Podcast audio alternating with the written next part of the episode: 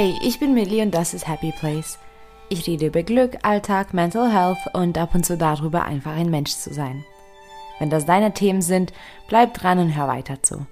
Und du kannst den Podcast auch gerne auf Instagram unter Happy Place Podcast finden, um immer up to date zu bleiben. In dieser Folge reise ich wieder ein bisschen in die Vergangenheit zurück und rede um das Gefühl, defekt zu sein, denn das war nämlich damals sehr, sehr stark ausgeprägt. Ich ähm, weiß noch wirklich sehr genau, wie es war, eben meine Diagnose zu bekommen. Ich habe auch schon darüber mehrmals im Podcast geredet, also ich kann das wirklich noch bildlich mir äh, vorstellen, wie, wie das war, wie, wie der Tag auch so gelaufen ist, obwohl ich die Phase davor nicht so wirklich in Erinnerung habe und vor allem auch die, ähm, die paar Wochen ähm, danach, daran kann ich mich noch gar, gar nicht erinnern. Aber an dem Tag äh, weiß ich noch ganz genau, was für Wetter war, mit wem ich dann telefoniert habe, wo ich war, äh, wie das Ganze ausgesehen hat. Das ist sehr stark, ja, in meiner Erinnerung ausgeprägt und so wie eingebrannt. Und ich weiß, dass ähm, ich vor allem ein Gefühl hatte, defekt zu sein. Auch wenn ich schon eben Jahre vor der Diagnose immer wieder Probleme hatte und immer wieder Schwierigkeiten hatte, aber ich habe mich nie so wirklich defekt gefühlt, obwohl ich zu dem Zeitpunkt, als ich meine Diagnose bekommen habe, auch ähm, einen ähm, Unfall hatte, wo zum Beispiel ähm, ich meinen Fuß verletzt habe, also wodurch auch mein Fuß kaputt ist und im Prinzip schon defekt, weil ich keinen Knorpel mehr habe. Und trotzdem war das Gefühl nie da. Und dann habe ich meine bipolare Erkrankung diagnostiziert bekommen. Und es war überwältigend und überfordernd. Und es war so stark, dass ich mich defekt gefühlt habe. Ich habe mich wirklich wie ein schlechterer Mensch gefühlt. Und mittlerweile hat sich das zum Glück verändert.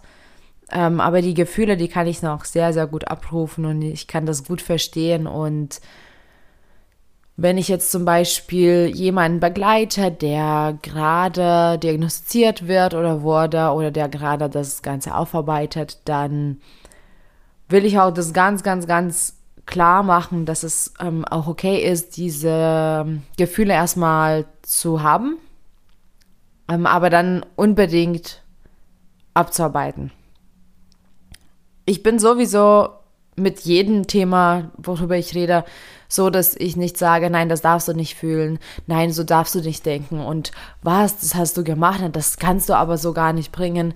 Ähm, da bin ich kein großer Freund von. Also ich bin schon eben sehr ehrlich und offen und ich finde auch, dass man das unbedingt besprechen soll, dass das auch mehr Transparenz haben sollte, wie man sich wirklich fühlt manchmal und dass diese Gefühle zum Beispiel, sich defekt zu fühlen, auch wohl aufkommen und in dem Moment eine gewisse Berechtigung haben und aber uns wirklich zeigen, ähm, wohin wir dann müssen, damit wir diese Gefühle abarbeiten. Aber es wäre schwachsinnig, wenn ich sagen würde, das gibt's nicht, denn ich weiß es und ganz viele andere wissen es und vielleicht weißt du es auch, dass du mal eine Phase hast oder hattest, wo, ähm, wo du dich so schlecht gefühlt hast und das ist okay. Allerdings sollte es nicht dabei bleiben. man ist einfach nicht defekt, nur wenn man eine Erkrankung hat. Und ähm, das ist aber ziemlich logisch, warum wir da so schnell, so dramatisch denken. Denn wir Menschen haben einige essentielle Ängste. Und das ist genau mit diesen essentiellen Ängsten auch verbunden. Und zwar nicht genug zu sein, abgelehnt zu werden und nicht geliebt zu sein, diese Ängste sind so stark ähm, ausgeprägt und die steuern auch ganz, ganz viel ähm, in unserem Leben. Am besten erkennt man das irgendwann und äh, man kann auch entgegenwirken. Allein, dass man das erkennt und man auch versteht, worum es geht, hilft einem schon sehr. Ähm, aber diese Ängste, die steuern leider sehr. Und ähm, natürlich, wenn man dann zum Beispiel so eine Diagnose bekommt, dann denkt man sich, okay, dann bin ich nicht vollkommen. Dann ist es ist irgendwas falsch mit mir und das wird eben hochgepusht im Hirn. Und natürlich auch, man hat das ja schwarz auf weiß äh, wahrscheinlich auch noch auf, ähm, auf, in der Akte oder auf dem Krankschreiben. Und ähm, dann kommen diese Ängste ins Spiel. Okay, wenn man sich nicht vollkommen fühlt, also ist man nicht genug und dann schießt es komplett durch. Also wenn ich nicht genug bin, dann werde ich auch nicht mehr geliebt, dann werde ich auch abgelehnt, dann was ist denn mit mir, was wird denn mit meinem Leben? Und ich glaube, das passiert alles in der kürzesten Zeit und greift aber auch unser Inneres an. Und somit ist das so schwer, erstmal da rauszukommen. Weil es ist nicht etwas, was wir äußerlich schnell verändern können oder ablegen, um, um irgendwie dann quasi in Anführungsstrichen besser zu sein oder akzeptiert zu werden. Es ist etwas, was in uns ist. Jeder, der mal krank war oder jeder, der krank ist, weiß sicherlich, wie sich das anfühlt. Das ist ja etwas, was wir in dem Moment nicht sofort verändern können. Und dieses Gefühl von Defektsein ist selbstverständlich kein schönes Gefühl, aber es ist auch ein sehr, äh, sehr schwarz-weiß ähm, geprägtes Gefühl. Also korrekt und defekt sind wieder diese du Dualitätsbegriffe. Über Dualität habe ich auch schon so oft geredet und es ist auch richtig schwarz-weiß. Ähm, diese Definitionen lassen sozusagen nicht so viel Spielraum und meistens, was korrekt ist oder was defekt ist, ähm, für uns wird aber nicht durch uns definiert, sondern durch irgendwelche anderen Menschen oder Glaubenssätze oder auch wiederum Ängste. Und korrekt und defekt sind einfach zwei Wörter, die aber für uns ähm, ja so viel dann entscheiden. Und es ist wie so, wie so ein abgeschlossener Prozess auf einmal. Also ich weiß noch von mir damals, ich habe mich defekt gefühlt und dann war es das auch. Es, es war nicht aber oder defekt und oder obwohl und so weiter. Es war ich bin defekt, Punkt. Und dann kamen natürlich die anderen negativen Gefühle auch dazu. Mittlerweile habe ich es gelernt, dass die Erkrankung mich nicht definiert. Das habe ich damals so oft gehört und auch bei anderen Menschen gesehen. Die haben auch gesagt, Behinderung definiert mich nicht und meine Krankheit definiert mich nicht. Und ich habe das nie verstanden so richtig, weil ich dachte, Herr, natürlich definiert es mich. Ich bin das doch. Und dann mit der Zeit habe ich gelernt, auf mich zu schauen. Und zum einen bin ich so viel mehr als diese Erkrankung. Ich bin so viel mehr und es ist nur ein Teil von mir. Und dann habe ich angefangen, mich damit anzufreunden, weil es ist ein Teil von mir und ich möchte eigentlich das nicht hassen oder missachten oder schlecht reden. Und mittlerweile bin ich so weit, meine Erkrankung nicht nur zu akzeptieren, sondern sie auch zu lieben. Denn wie gesagt, das ist ein Teil von mir und ich muss auch sagen, damit fahre ich auch viel besser im Leben.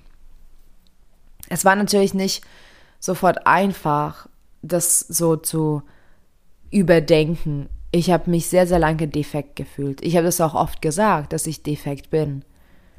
Mittlerweile nutze ich diese Wörter nicht so ähm, und es war für mich wichtig, einfach diese Schritte zu gehen. Was mache ich dann? Also was habe ich dann gemacht damals, dass ich mich defekt gefühlt habe? Also zum einen habe ich erstmal den Druck rausgenommen, weil, ähm, wie gesagt, diese Definition hat irgendwann doch keinen Sinn für mich ergeben, zum Glück. Also dieses korrekt und defekt sind sowieso, ähm, hat es für mich keinen Sinn ergeben. Und ich habe dann den Druck rausgenommen, das überhaupt zu bewerten. Dann es war viel wichtiger für mich, ähm, mich auf die Therapie zu konzentrieren oder die nötigen Schritte zu gehen oder einfach meine neue Realität mir anzuschauen. Und ich habe diese Wertung rausgenommen. Und das hat mir sehr, sehr gut geholfen, weil wenn man das dann nicht gewertet hat oder bewertet hat, dann konnte man ein kleines bisschen nüchterner damit umgehen und einfach schauen, okay, was mache ich aus der Situation? Wie mache ich weiter? Was passiert jetzt? Dankbarkeit war und ist sehr wichtig für mich und ich finde, dass erst durch diese Erkrankung habe ich wirklich noch mehr Dankbarkeit gelernt und das schätze ich auch viel mehr mittlerweile als vor der Erkrankung und das war wirklich auch ein wichtiger Schritt für mich, ähm, um mich nicht mehr defekt zu fühlen. Dankbarkeit hat es mir ermöglicht, eben meine Realität vollkommen zu akzeptieren und auch wirklich zu genießen. Ähm, das ist dann auch okay gewesen, denn ich habe mich auf die schönen Dinge fokussiert, die dadurch entstanden sind oder seitdem entstanden sind. Und wenn man dankbar ist, kann man eben nicht wütend oder sauer sein oder man kann auch dann nicht sich schlecht reden, weil man ist dankbar in dem Moment und konzentriert sich auf die ganzen schönen Dinge und ähm, das hat mir so viel geholfen. Also Dankbarkeit rate ich jedem. Dankbarkeit hat ähm, auch viel Raum in meinen Coachings immer und das ist eine Übung, die ich regelmäßig mache ähm, und das lässt sich im kleinen Rahmen machen, aber es lässt sich auch im großen Rahmen übersetzen und das hat mir wirklich dann geholfen zu sehen, ähm, dass da so viel Schönes passiert. Ich hatte auch in der Phase, wo ich erstmal das Wort defekt noch so beibehalten habe, aber dann ist dann weitergegangen ähm, in die Richtung so, ich bin defekt oder ich fühle mich defekt, aber das und das und das ist schön und das und das und das ist okay. Also das war auch so eine Zwischenphase, so ein Zwischenstopp für mich. Und natürlich hat auch Achtsamkeit eine Rolle gespielt, denn das hat mir dann geholfen, meinen Alltag besser zu meistern. Ähm, indem ich mehr auf mich geachtet habe, indem ich mehr auf meine Bedürfnisse gehört habe und dann einfach geschaut habe, was tut mir gut, was tut mir schlecht, wie sortiere ich das und wie führe ich mein ja, jetziges Leben weiter. Weil das Leben natürlich durch so eine Diagnose verändert sich. Das verändert sich für immer. Und mittlerweile fühle ich mich nicht mehr defekt. Wirklich gar nicht. Ich fühle mich zwar anders, bin ich ja auch.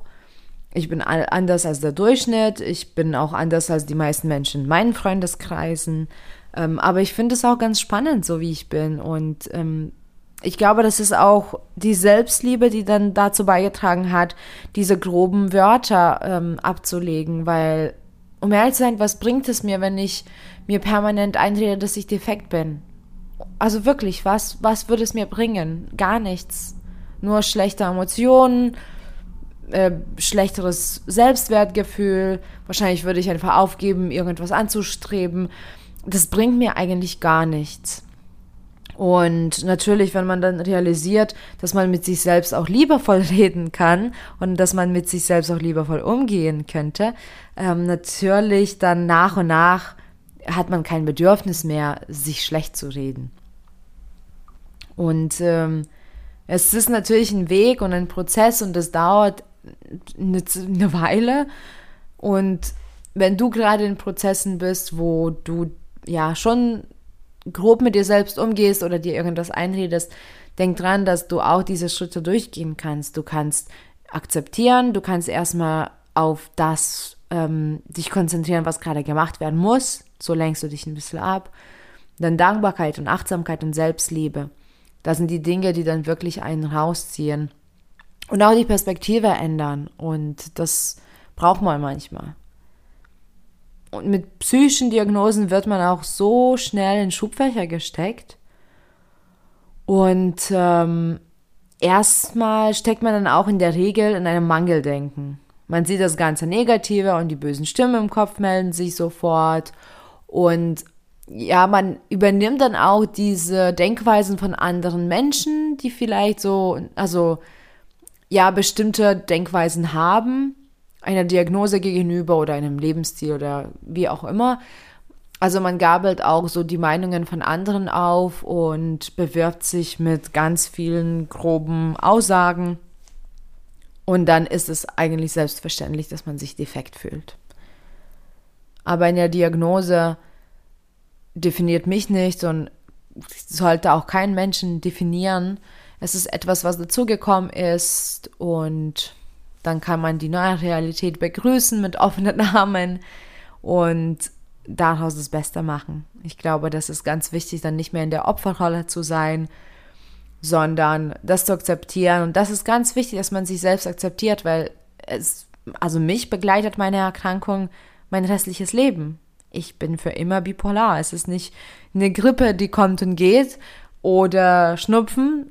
Bipolare Störung bleibt bei mir mein restliches Leben. Und ich meine, jetzt ist es einfach für mich, diese Frage zu stellen und zu antworten. Am Anfang war es nicht, aber wenn ich jetzt mich frage, so, will ich einen Teil von mir mein restliches Leben hassen? Natürlich will ich das nicht. Und für mich, es ergibt einfach mehr Sinn, mit sich selbst liebevoll umzugehen und ja, ich fühle mich defekt. Gab's mal, gibt's aber nicht mehr. Ich fühle mich anders. Ich bin auch anders. Ich ähm, würde auch nicht behaupten, dass ich gesund bin. Also ich bin insgesamt gesund, aber natürlich ist mein Hirn anders und das tickt anders. Aber insgesamt bin ich glücklich, ich bin gesund, ich bin fit und ich bin vor allem vollkommen. Und es ist okay so zu sein, wie ich bin. Und es ist vollkommen okay so zu sein, wie du bist. Und jeder andere Mensch ähm, ist auch so, wie er ist oder wie sie ist. Ganz wichtig ist es einfach, mit sich selbst achtsam umzugehen. Und wenn irgend so ein riesen Lebenseinschnitt kommt, also wenn so eine Riesenveränderung ist, dann ist es natürlich sehr, sehr schnell, ähm, dass man halt das Schlechte denkt, man verkriecht sich und die Ängste kommen hoch.